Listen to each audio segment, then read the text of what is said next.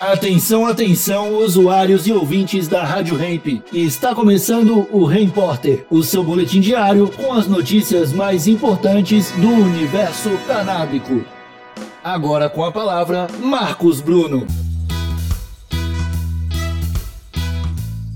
O uso de cannabis medicinal dispara durante a pandemia no Brasil. A Anvisa libera mais dois óleos de canabidiol nas farmácias e analisa outros oito novos produtos. Estados Unidos libera medicamentos com THC ativo. Pela primeira vez na França, um vitivinicultor da famosa região vinícola de Bordeaux se lançou na mistura de vinho e CBD. A vinícola manteve o efeito do álcool, acrescentando a parte relaxante da cannabis, explicou responsável pela iniciativa batizada de Bird W, que busca quebrar os códigos tradicionais do vinho. Isso porque ao adicionar essa molécula da cannabis, o produto legalmente deixa de ser vinho e passa a ser uma bebida aromatizada à base de vinho. As plantas usadas na fabricação são cultivadas numa área de 10 hectares do empresário que é pioneiro em cultivar cannabis na região de Bordeaux e depois essas plantas são enviadas para a Alemanha para extração em laboratório das moléculas de CBD, já que essa atividade é proibida na França. A lei francesa autoriza apenas o cultivo e comercialização de fibras e grãos de cânhamo. A exploração de flores e folhas é proibida. Vai entender, né?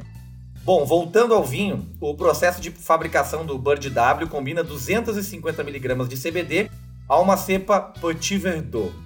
Mas ao contrário da maconha, o preço não tem nada de barato. 34 euros a unidade, ou seja, cerca aí de 230 reais. Gostaram do meu francês, hein? O FDA, Food and Drugs Administration, que equivale à Anvisa nos Estados Unidos, aprovou nesta semana medicamentos com THC ativo, THC natural.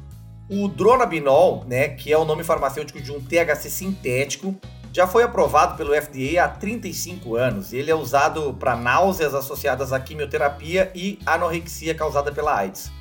Só que esse THC sintético ele é quimicamente indistinguível da versão natural da planta de cannabis. A questão é que o THC é muito mais eficaz e agradável quando combinado com outros canabinoides e terpenos, que é o fenômeno conhecido como efeito enturrage. O FDA acreditava que o dronabinol, sendo aprovado, iria eliminar a necessidade de óleos naturais de cannabis. Lê do engano. O THC isolado tende a produzir disforia em vez de euforia. E qualquer pessoa que já experimentou os dois sabe que é bem diferente os efeitos que as pessoas que buscam na cannabis têm do THC isolado ou sintético. Com isso, o FDA tem aprovado agora os dois principais componentes ativos da maconha, canabidiol e tetrahidrocannabinol.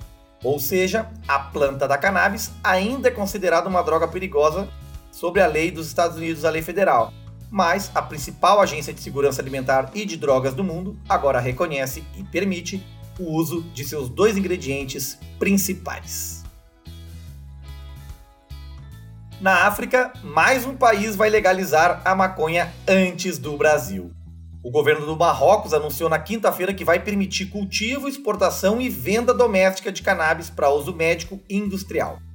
A medida que espera ajudar os agricultores que ficaram empobrecidos nas montanhas do Rif também é uma nova tentativa, né? As tentativas anteriores de legalizar o cultivo de cannabis no Marrocos falharam. Mas agora o maior partido no parlamento e que faz parte do governo abandonou a oposição à proposta depois que a agência antidrogas da ONU removeu a planta da lista de drogas perigosas. O projeto quer melhorar a renda desses agricultores, proteger essa galera dos traficantes que controlam o mercado da maconha e colocar o Marrocos aí no contexto mundial da economia da cannabis. Embora né, o uso de maconha seja largamente utilizado e tolerado lá no Marrocos, quem já foi para lá sabe, o uso adulto da cannabis ainda deve continuar proibido. E essa proposta tem que ser aprovada pelo parlamento. Bom, vamos para o Brasil agora. Aqui no estado de São Paulo, na última segunda-feira, o patrulhamento náutico da Polícia Ambiental encontrou 600 pés de maconha nas margens do rio Jacareguaçu, na cidade de Ibitinga, região de Araraquara. 600 pés, hein? É bastante.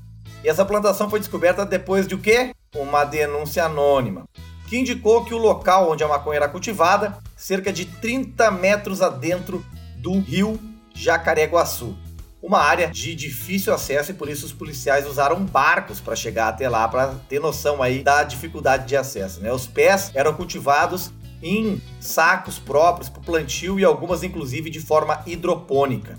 Veja aí a tecnologia dos cultivadores. No total foram 320 quilos de maconha com plantas que chegavam até 1,80m de altura apreendidos.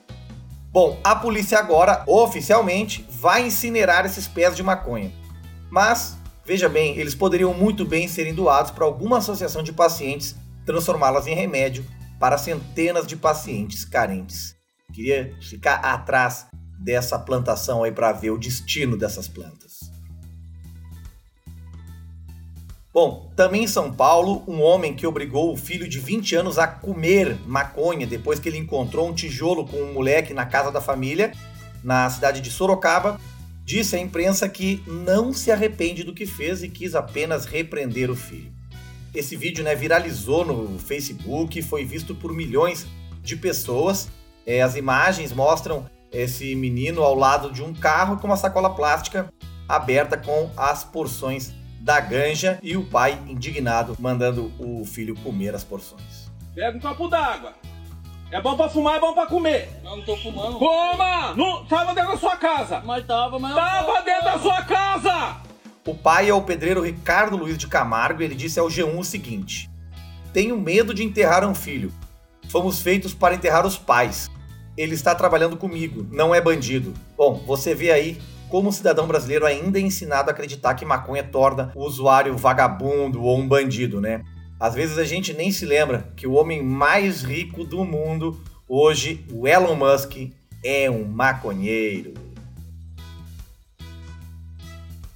E a farmacêutica paranaense Prat Dona Duzi recebeu na segunda-feira mais duas autorizações sanitárias da Anvisa para vender novas concentrações do seu óleo de canabidiol. A empresa está autorizada agora a vender nas farmácias brasileiras dois novos produtos um de 20 mg por ml e outro de 50 mg por ml. As novas apresentações vão chegar ao mercado com preços bem mais acessíveis do que o único produto disponível hoje pela empresa, que é um frasco de 30 ml, concentração de 200 mg por ml e que custa R$ 2.500. Na comparação de preços, segundo o diretor-presidente da Prat, Éder Fernando Mafissoni, a estimativa é que o produto de 20 mg tenha valor final de 280 reais. De acordo com o Mafissoni, a previsão é que os novos produtos estejam disponíveis em até duas semanas nas farmácias do Brasil.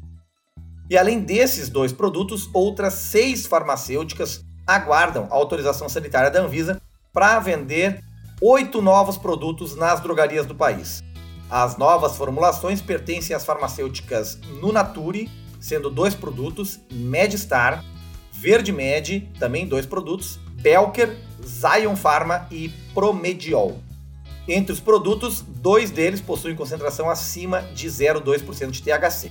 Outros dois pedidos foram negados pela Anvisa, esses pedidos foram feitos pela empresa Osteofix. De acordo com a Agência de Vigilância Sanitária, a documentação dessas petições não teve análise devido à perda de objeto ou de prazo pelo solicitante. E ainda na Anvisa, os pedidos para importação de cannabis medicinal aumentaram 86% de 2019 para 2020. Em todo o ano passado foram 15.860 solicitações de pacientes, uma média de 40 pedidos por dia. Já em 2019, a agência recebeu 8.500 pedidos. Esses números vêm subindo ano a ano desde 2015, quando esse procedimento foi autorizado pela agência. Naquele primeiro ano foram apenas 850 demandas. Além disso, lá no começo, a burocracia era muito maior e a autorização era válida apenas por um ano. Hoje basta uma receita e o documento vale por dois anos. Claro que nenhuma redução de burocracia para importar derivados da cannabis será melhor do que legalizar o plantio em solo nacional.